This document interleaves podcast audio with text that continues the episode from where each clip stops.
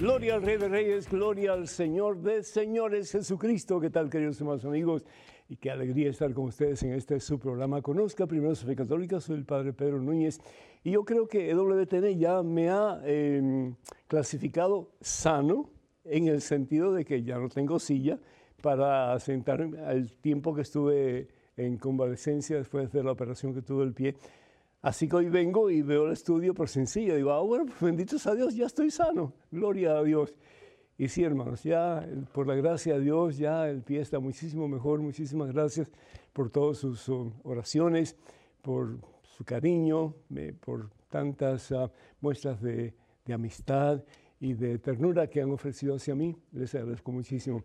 Doy gracias al Señor también porque en ya días pasados, el primero de abril, tuvimos la gran celebración del sábado de milagros y estuvo para chuparse los dedos en Nuevo Orleans, Luisiana, en la casa de ustedes. Eh, la iglesia estaba repleta, llena de gente y yo creo que el Señor se, pues, se lució en la forma en que transformó los corazones y la vida de todos nosotros. Hay poder de Dios. Jesucristo está vivo y en Cristo Jesús, si nosotros así lo deseamos, hay transformación de vida. Doy gracias a Dios también por todos ustedes, por eh, este tiempo de, Pascua Florida, eh, tiempo de vida nueva Jesucristo resucitó, nosotros también estamos llamados a resucitar en Cristo Jesús. No a quedarnos en el hoyo en que estamos metidos, pero a comenzar una vida nueva. Por lo tanto, en este momento, hermano que me escuchas, hermana que me escuchas, antes de hacer absolutamente nada más, damos gracias a Dios por su infinita misericordia y comenzamos en el nombre del Padre y del Hijo y del Espíritu Santo. Amén. Padre Santo, Padre bueno, Padre amantísimo. Ponemos en tus manos, Señor, nuestras vidas. Ponemos en tus manos santas, mi Dios, las vidas de nuestros seres queridos, particularmente aquellos que en este momento tal vez están más alejados de ti. Bendícelo, Señor. Llénanos, oh Dios, del poder, de la fuerza, de la unción de tu Espíritu Santo. Y que podamos cada día más y más, no solamente tener a Jesús en nuestro corazón, pero compartirlo con todos aquellos que se sienten alejados, que se sienten vacíos, que se sienten solos, que sienten que sus vidas no realmente vale la pena vivirla. Bendícenos, Señor, bendícenos abundantemente. Y que cada uno de nosotros, oh Dios, a medida que escuchamos tu palabra, que esa palabra pueda penetrar lo profundo de nuestro ser, Señor transformar lo que haya que transformar, liberarnos de lo que necesitamos ser libres, Señor. Y comenzar a vivir cada día una vida más cerca de ti. De ti, Señor Jesús, que viniste para levantar al caído, que viniste para sanar al enfermo, que viniste para dar vida al que estaba muerto, que viniste, Señor, para prometernos un día la victoria total y completa la corona de la vida, la corona de la victoria que es el cielo. Resucítanos, Señor, una vida nueva.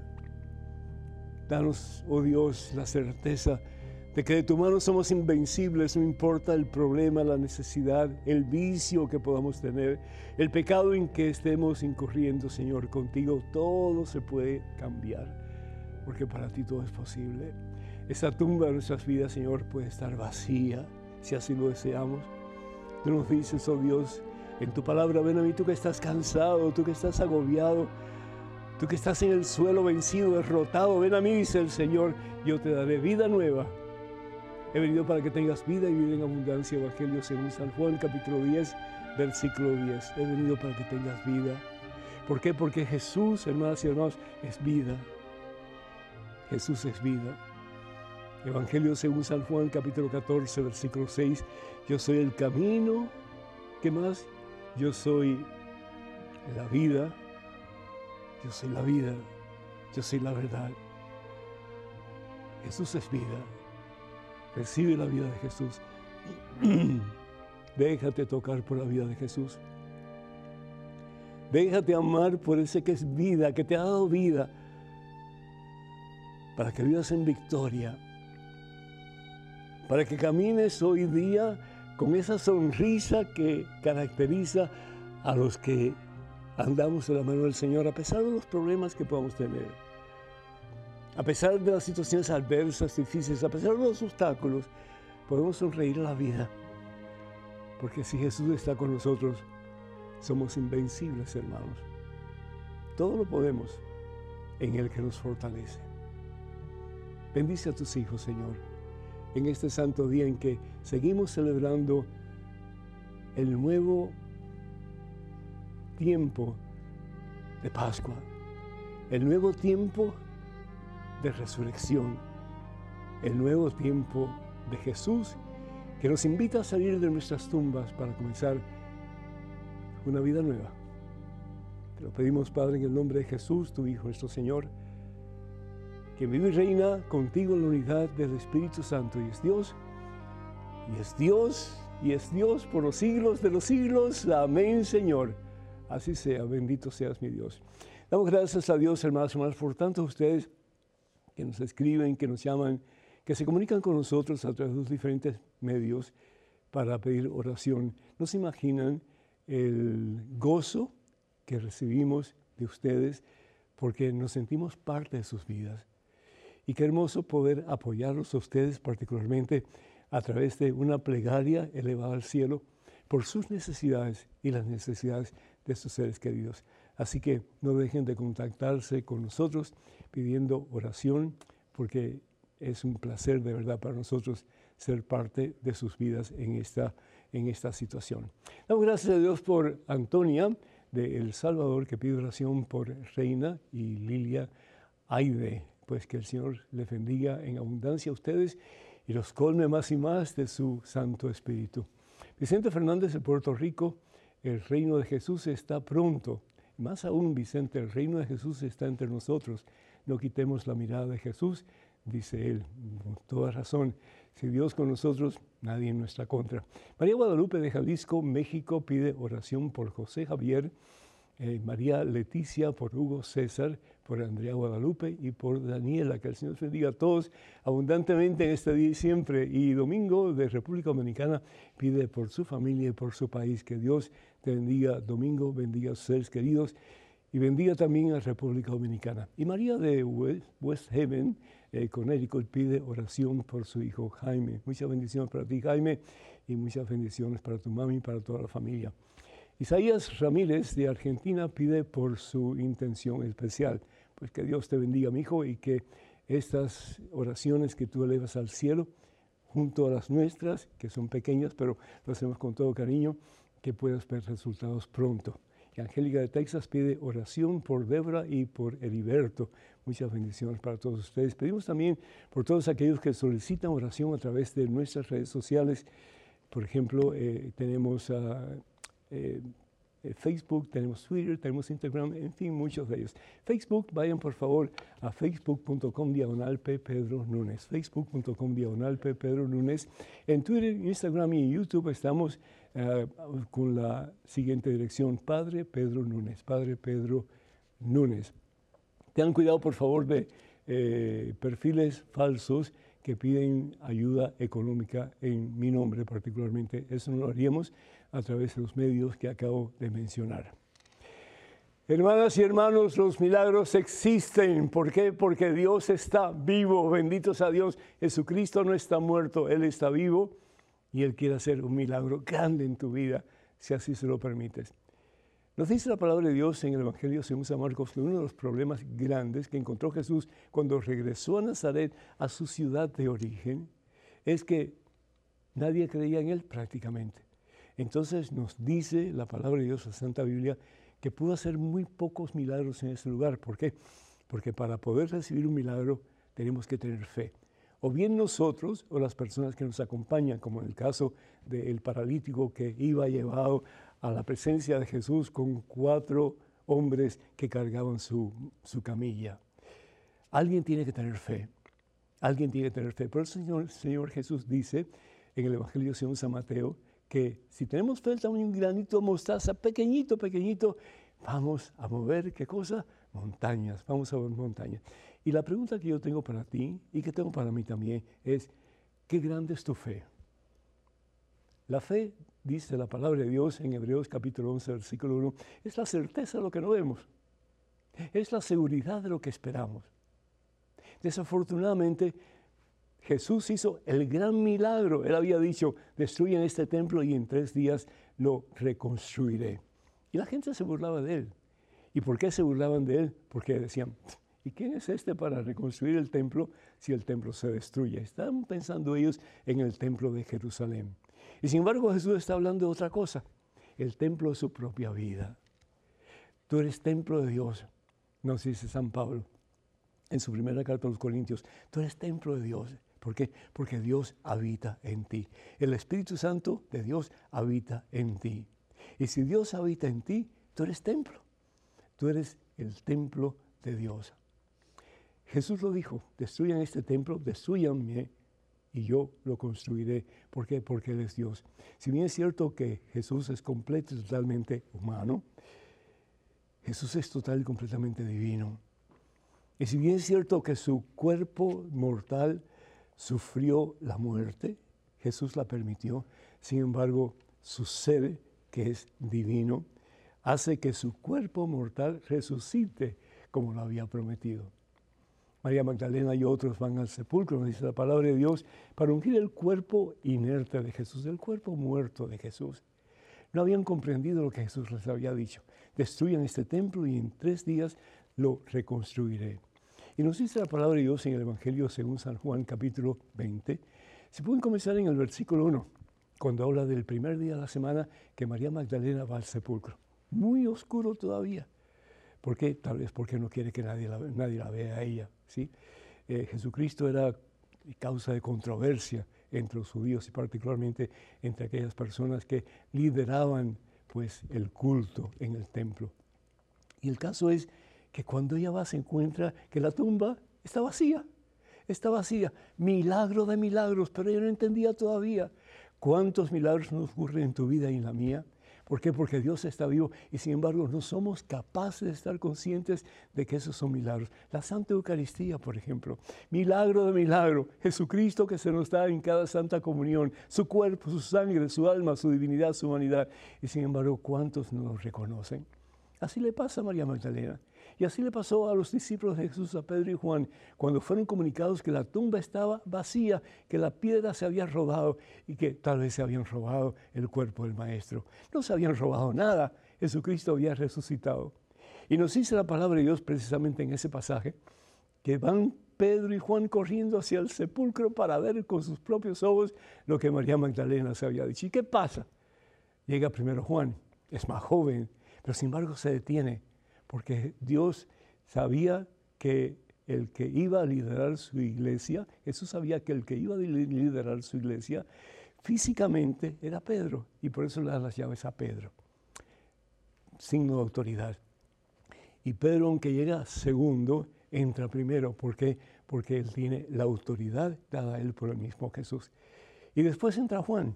Y cuando Juan entra, ve todos los lienzos con que fueron pues envuelto el cuerpo de Jesús en el suelo. Pero sin embargo el sudario, dice la palabra de Dios, que el sudario con que le habían cubierto la cabeza no se había caído como los lienzos, sino que se mantenía enrollado en un lugar separado. Y ahí es donde Juan mira y cree. ¿Y por qué Juan cree? Porque yo creo que hemos dicho anteriormente, pero lo repito, un hombre importante, un faraón, un rey, etcétera, un emperador, cuando estaba en un banquete y esa persona pues se preparaba para salir por un tiempo limitado, ir al baño o en fin lo que tuviera que hacer, él dejaba su, su lienzo, su servilleta, eh, bien colocada sobre su puesto. ¿Por qué? Porque era un signo, era un símbolo de que él iba a regresar en algún momento. Eso es lo que hace Jesús deja el lienzo enrollado sobre su puesto. Y ahí es donde Juan cree, porque Jesús había dicho que él iba a regresar, él iba a venir por segunda vez. Y es ahí donde él se da cuenta, se le abre el entendimiento y reconoce el milagro maravilloso, que la tumba está vacía, no porque se robaron el cuerpo, sino porque Jesucristo está vivo y Él es el Señor. ¿Qué milagro ha ocurrido en tu vida? En mi vida han ocurrido tantos milagros que sería imposible contarlos en este programa. Y yo estoy seguro que en tu vida también. De nuevo, el milagro de la Eucaristía, el milagro que podemos ver, que podemos oír, que podemos movernos, el milagro que ya no tengo que estar en una silla, sino que puedo moverme. Grandes milagros y pequeños milagros, pero todos son intervenciones de Dios y lo hace porque, porque te ama a ti, me ama a mí intensamente. Que nosotros conscientes de los milagros que Dios hace en nuestras vidas, glorifiquemos al Señor y le demos gracias a Él porque los milagros no son de ayer, son de hoy y de siempre, porque Jesucristo es el mismo ayer, hoy y siempre, y que reconociendo el poder de Dios en nuestras vidas, alabemos y bendigamos su santo nombre por siempre. Que así sea. Amén. Número telefónico para que se comuniquen con nosotros 205-271-2924. Repito, 205-271-2924. Vamos a pequeñísima pausa. Regresamos en cuestión de momentos. Hermanas y hermanos, por favor no se vayan. Quédense con nosotros.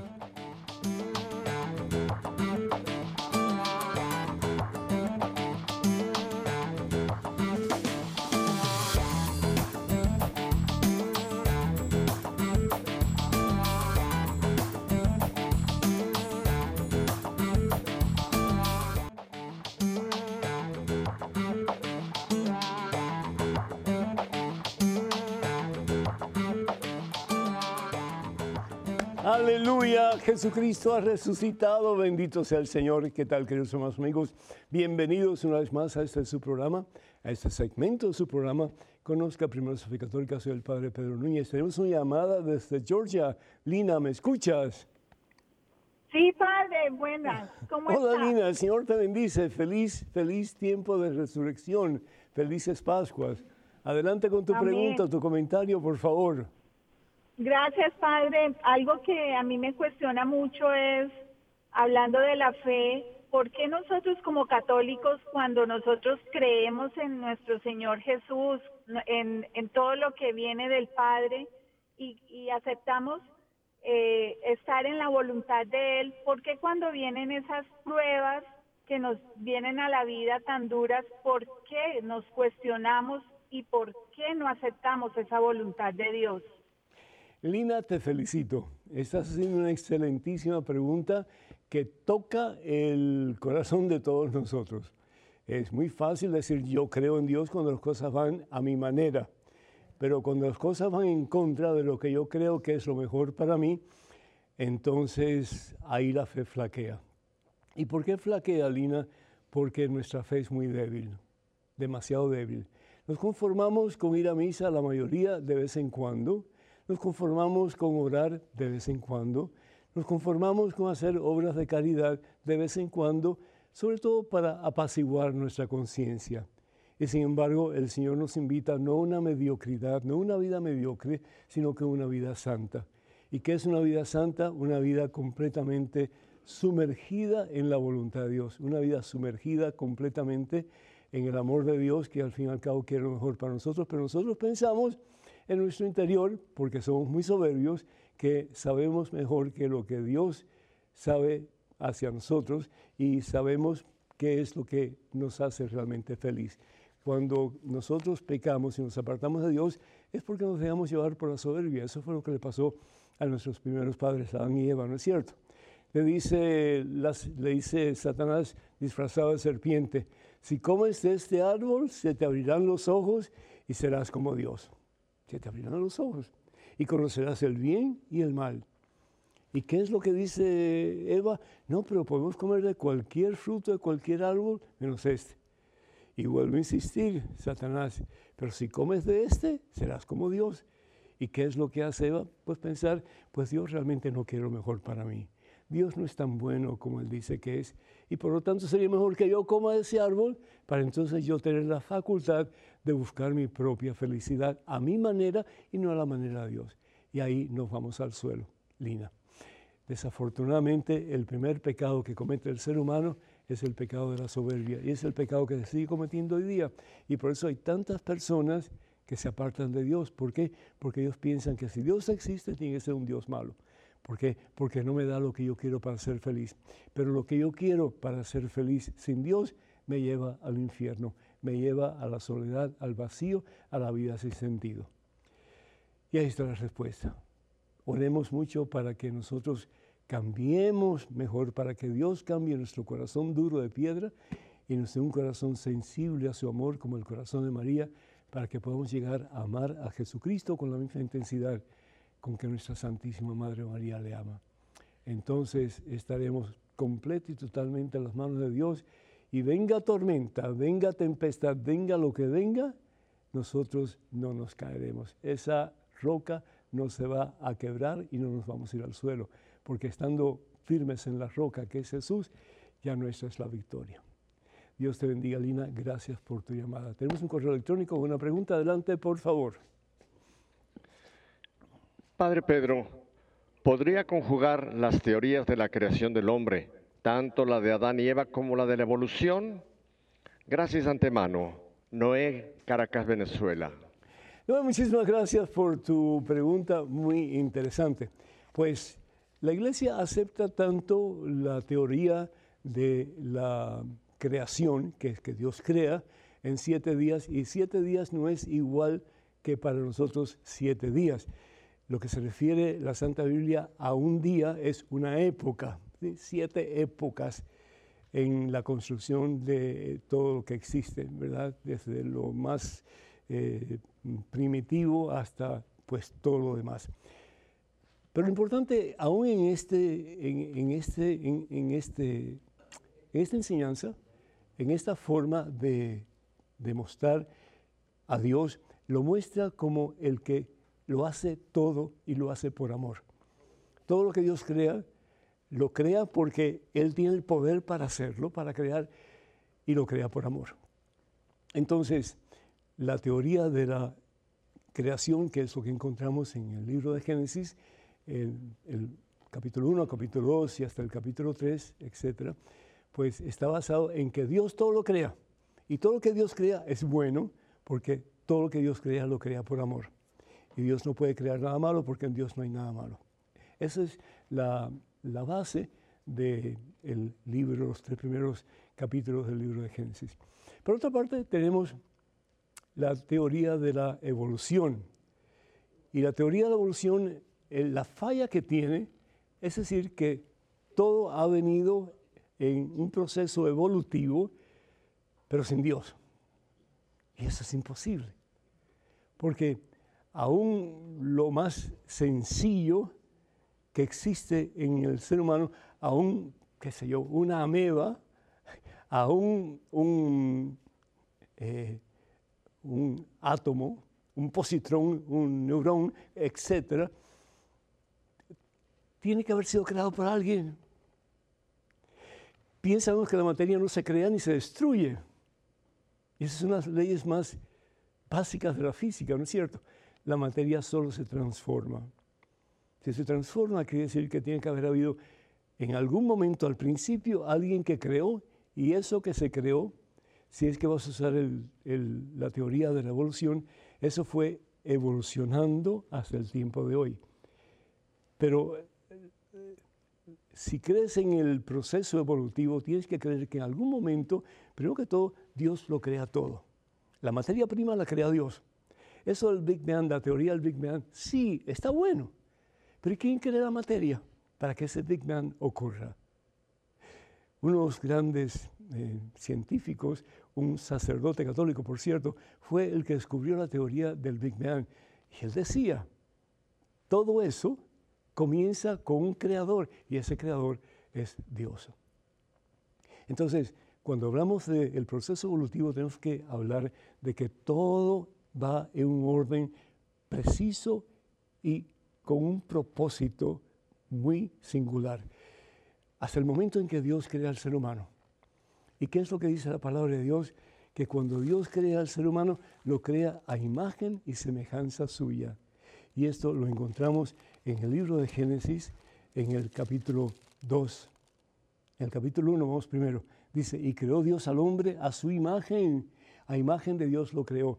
El decir, por ejemplo, yo soy humano y por lo tanto yo me equivoco aquí y cometo tal pecado aquí. No, puede ser cualquier cosa menos un ser humano, porque el ser humano verdadero es Jesucristo y Jesús es imagen del Padre. No fue creado por el Padre, sino que es imagen del Padre. Es decir, es el Hijo de Dios que vive. Y Jesús se encarna, la segunda persona de la Santísima Trinidad, se encarna en el vientre de María y por lo tanto se hace uno como nosotros en todo menos en el pecado, dice San Pablo. Pero si bien es cierto que Jesús es el Hijo de Dios, que es la imagen de Dios, es la esencia pura de Dios en su divinidad, en su humanidad, es un reflejo transparente de quién es Dios. Así estamos llamados tú y yo también, a ser imágenes transparentes relucientes de Dios, para que cuando vean a nosotros puedan ver la presencia de Dios en nosotros y quieran tener lo que tú y yo tenemos, que es al mismo Dios.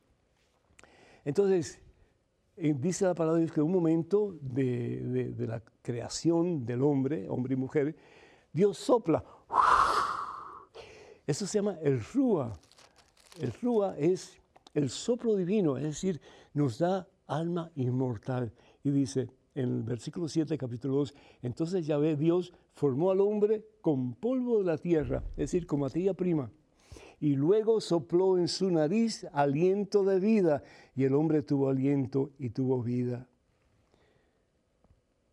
Estamos llamados a no solamente llenarnos de Dios, estamos llamados a ser diferente al resto de la creación, pero estamos llamados a llevar presencia de Dios a toda la creación hasta el fin de los tiempos. Podemos hablar mucho más de esto, pero ya mejor que concluyamos.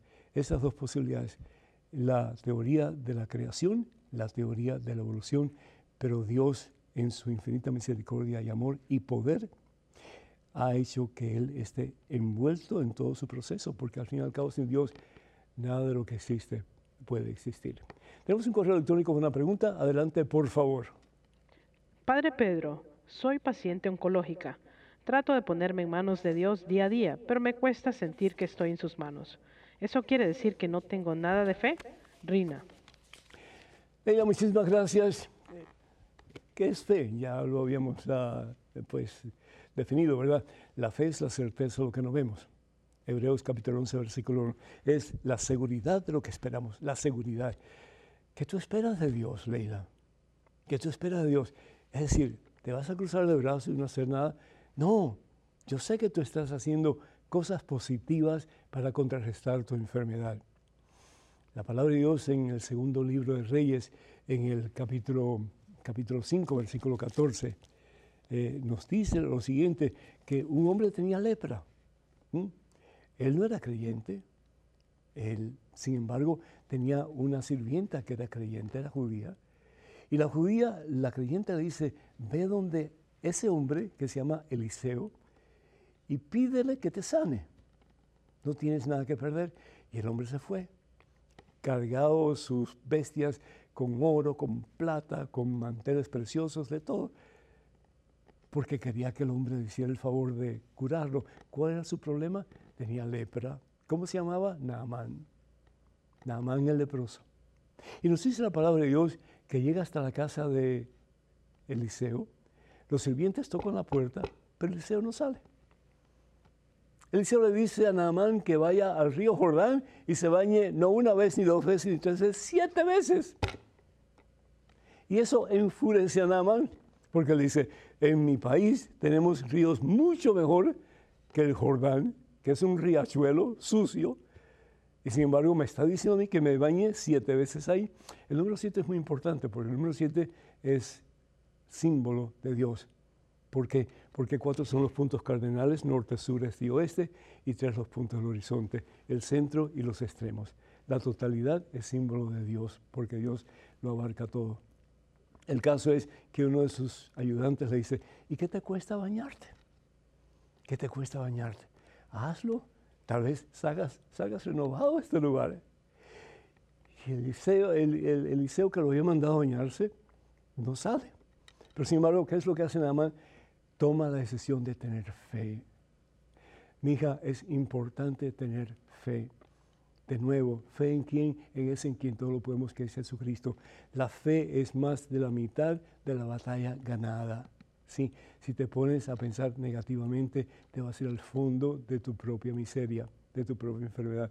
Pero si pones tus ojos en Jesús, como hizo eh, Pedro cuando se está hundiendo en el mar de Galilea, el Señor te va a sacar. Y de una manera u otra vas a ver que vas a tener victoria en ese proceso. Naamán se baña siete veces. Y dice la palabra de Dios que sale como niño recién nacido. Su piel era, pero la de un niño chiquitito, bien tersa, bien bonita, bien sanita. Que el Señor te bendiga, mi hija, y que tú, con una fe cada día más fuerte, más entregada a la voluntad de Dios, y que Dios lo que quiere para ti es que seas una persona completamente sana en todo el sentido de la palabra, te bendiga y te ayude para que tú puedas sobrepasar tu actitud, tal vez un poco negativa, y proclamar que en Cristo Jesús puede haber un milagro en tu vida y definitivamente hay victoria. Que Dios te cuide, mi hija. Tenemos una llamada telefónica desde Georgia. María está en línea telefónica pacientemente esperando. María, ¿me escuchas? Sí, padre. ¿Qué tal, María? ¿Cómo estás? Bien, por la gracia Muy de Dios. gracias. Bienvenida, adelante, Sí, padre, por favor. bueno, muchísimas gracias, padre. Es un honor eh, participar. Gracias.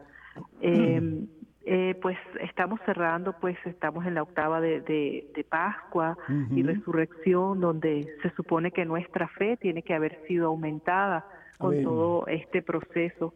Pero eh, hay mucha gente, aún y cuando el Señor en su promesa, en su palabra nos dice que si nuestra fe fuera tan pequeño como un, una un, un pedacito de mostaza, Mm. eh, pues eh, nosotros podríamos ser capaces de mover una montaña. Ujú. Eh, mucha gente no sabe, Padre, cómo, cómo alimentar la fe, cómo se alimenta la fe, además de, por ejemplo, rezar el Santo Rosario, que es uno de los objetivos pues principales. ¿Qué hacer para aumentar la fe en la vida diaria, Padre? Muchas gracias. Muchísimas gracias, María. Que Dios te bendiga. Pues yo te puedo hablar de mi propia experiencia. Yo era una persona que no tenía fe. Una persona que realmente no me interesaba si Dios existía o no. Pero un momento en mi vida que yo tuve que decidir entre ser una persona de fe o ser una persona que iba a continuar el camino de la incredulidad y de vivir apartado de Dios. Y en mi caso era por la cantidad de resentimientos que yo tenía por dentro, por eh, mi estado anímico de ver la vida desde un punto de vista positivo. Y por eso está diciendo a la hermana anteriormente que eh, si tenemos fe, vamos a, a- mover montañas. Y así lo dice el Señor Jesús en el Evangelio según San Mateo capítulo 17. Eh, vamos aquí al versículo, versículo 20. Dice el Señor Jesús, en verdad les digo, si tuvieran fe, si tuvieran fe, no es que la tienen, la fe es toda una vida de búsqueda, es toda una vida de decisiones, es toda una vida de hacerme nada, y ahí viene la palabra humildad de hacerse humus, hacerse tierra delante de Dios, para que Dios comience a obrar en uno. ¿Y qué tengo que hacer? No solamente pues hacerme nada, reconociendo que Dios lo puede todo en mí, pero ser más proactivo en mi búsqueda de Dios. Yo tengo que ir a misa regularmente. Un día a la semana no es suficiente. Yo debería ir a misa todos los días. Debería comulgar todos los días, porque si yo mm, alimento mi cuerpo, que al fin y al cabo se lo va a comer los gusanos, cuánto más mi alma, que tiene un valor inmortal, el rúa que Dios me ha dado, el soplo de vida que Dios me ha dado, para que yo pueda vivir cada día más sumergido en la presencia de Dios. Eh, las obras de misericordia. Yo tengo que salir de mi propio cascarón, cascarón para poder atender las necesidades de otros. Y es reconociendo la necesidad del otro que yo voy a cambiar mi vida. Estando que voy a recibir, dice el Señor Jesús en el Evangelio según San Juan, perdón, San Lucas capítulo 8, versículo 40. Estando que yo recibo. Y lo que hago por el más pequeño lo hago por el Señor Jesús. Entonces comienza a crecer la fe. Y dice el Señor Jesús. Entonces si tuvieran fe del tamaño de un granito de mostaza, tan chiquitito, chiquitito, le dirían a ese cerro, es decir, a ese problema que tú tienes, esa situación que te aplasta, que te hace sentir infeliz, quítate de ahí y ponte más allá y el cerro obedecería. El cerro obedecería. Nada sería imposible para ustedes. Qué promesa tan grande, ¿no es cierto? Pero es cierto, ¿sí? Es decir, ¿por qué? Porque para Dios no hay nada imposible. A veces le creemos más a un médico que lo que le creemos a Dios. Y tiene que ser lo opuesto. Los médicos son bendición de Dios para nosotros. Silacias capítulo 38. Pero sin embargo, el que sana, el que libera, el que restaura, el que salva, es Jesucristo. Y usando los instrumentos que Él quiera, Él puede hacer la obra maravillosa de transformación en tu vida y en la mía también. Número telefónico para que se comuniquen con nosotros 205-271-2924. 205-271-2924. Vamos a una pequeña pausa, regresamos en cuestión de momentos, hermanos y hermanos. Por favor, no se vayan, quédense con nosotros.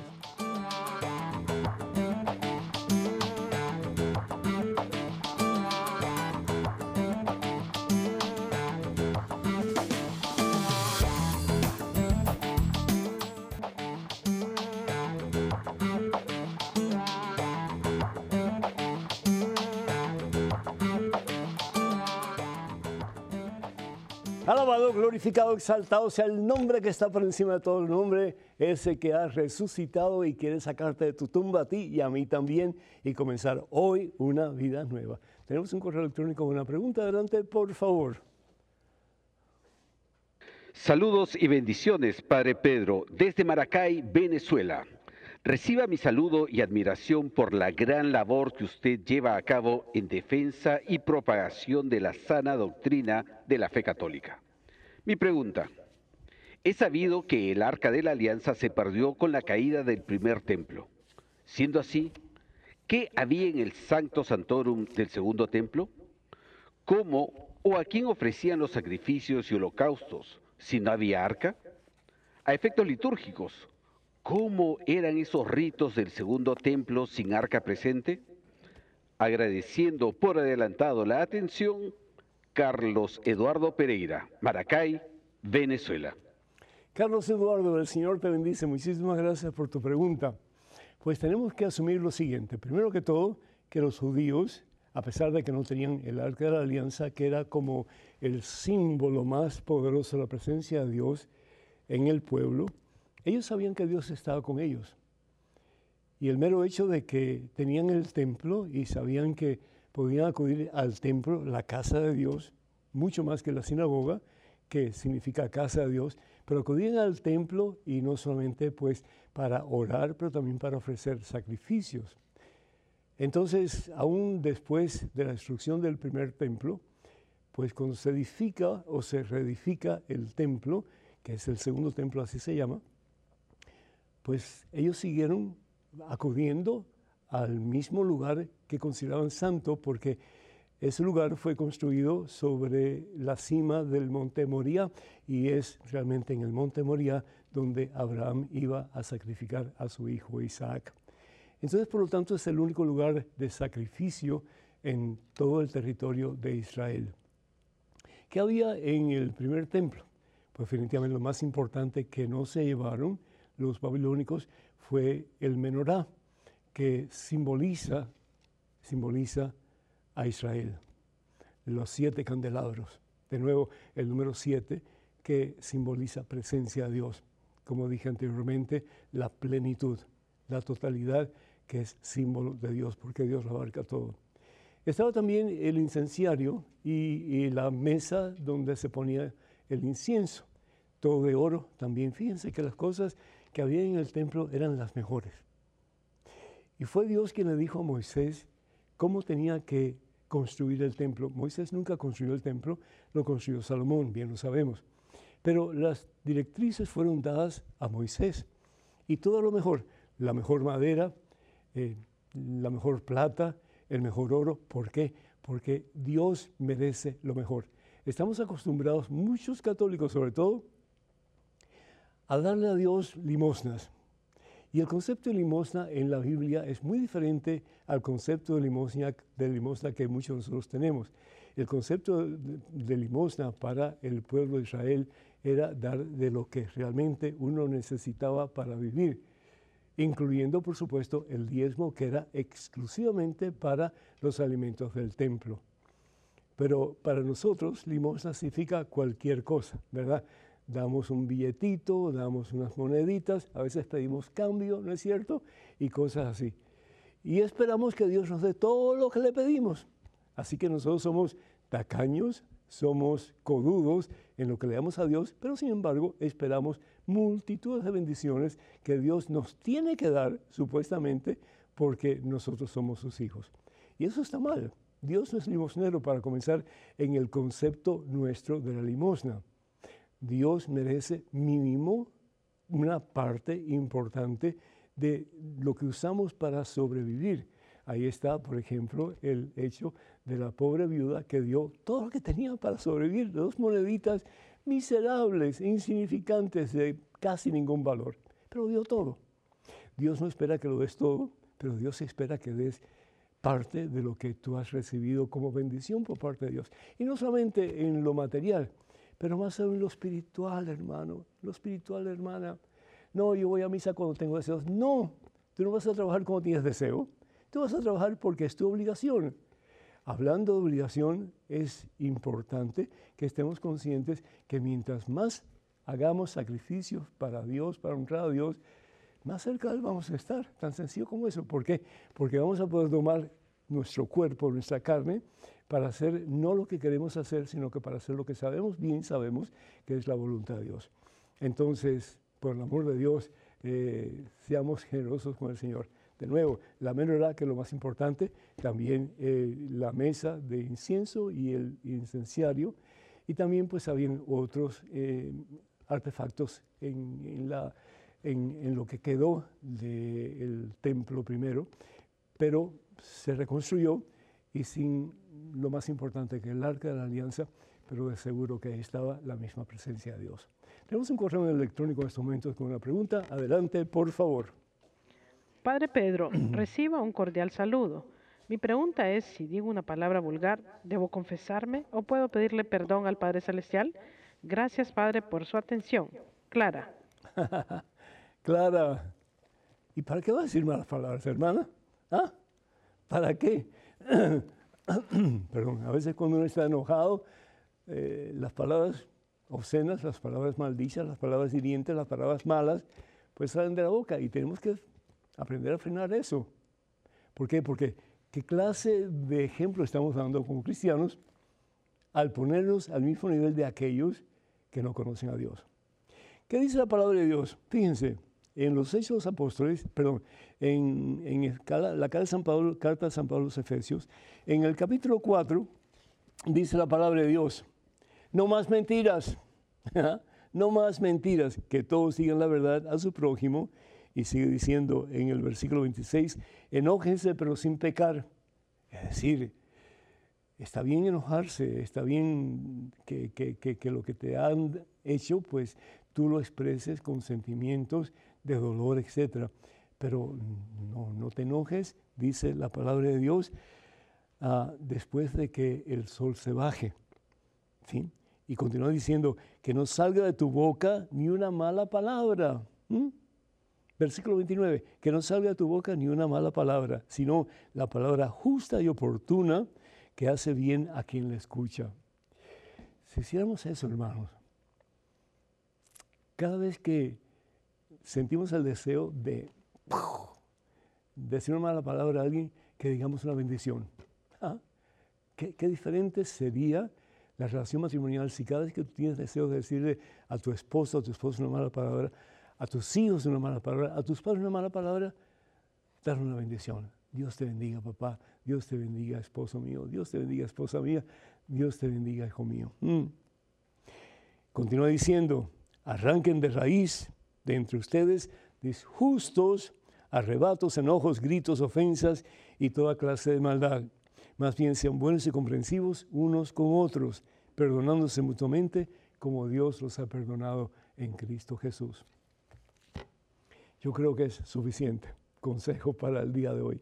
Así que en vez de que salgan malas palabras de tu boca, que salgan bendiciones cuando tienes deseos de hacer lo opuesto. Tenemos en estos momentos un correo electrónico con una pregunta. Adelante, por favor. Ah, querido Padre Pedro, Dios escucha las oraciones de una persona que no está en gracia de Dios, como por ejemplo cuando está en adulterio. Gracias, un abrazo y bendiciones. Patico de Jesús, Bucaramanga, Colombia. Hermano Patico, que Dios te bendiga. La palabra de Dios en 1 Timoteo, en el capítulo 2, versículos del 2 y el 3. ¿Qué es lo que quiere Dios para ti y para mí?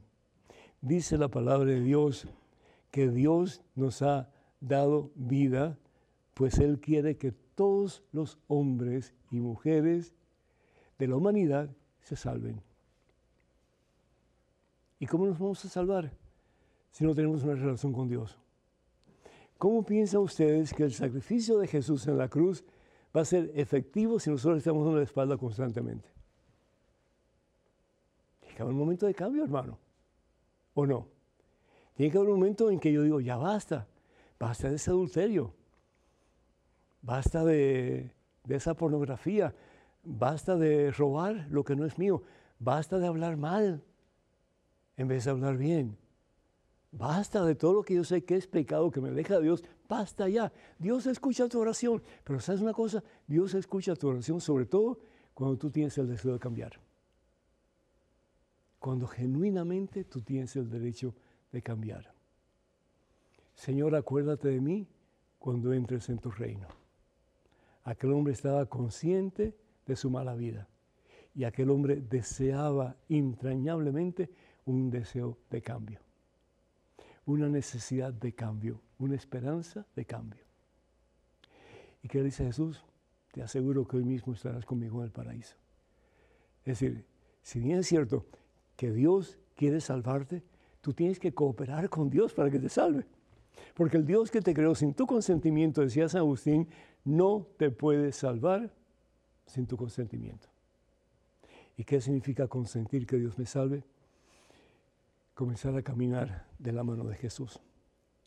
Ya no más vivir la vida que he vivido hasta ahora, pero con la gracia de Dios, con la fuerza de Dios, con el poder de Dios en mí, comenzar una vida nueva. Y qué mejor tiempo que esta octava de Pascua para comenzar una vida nueva.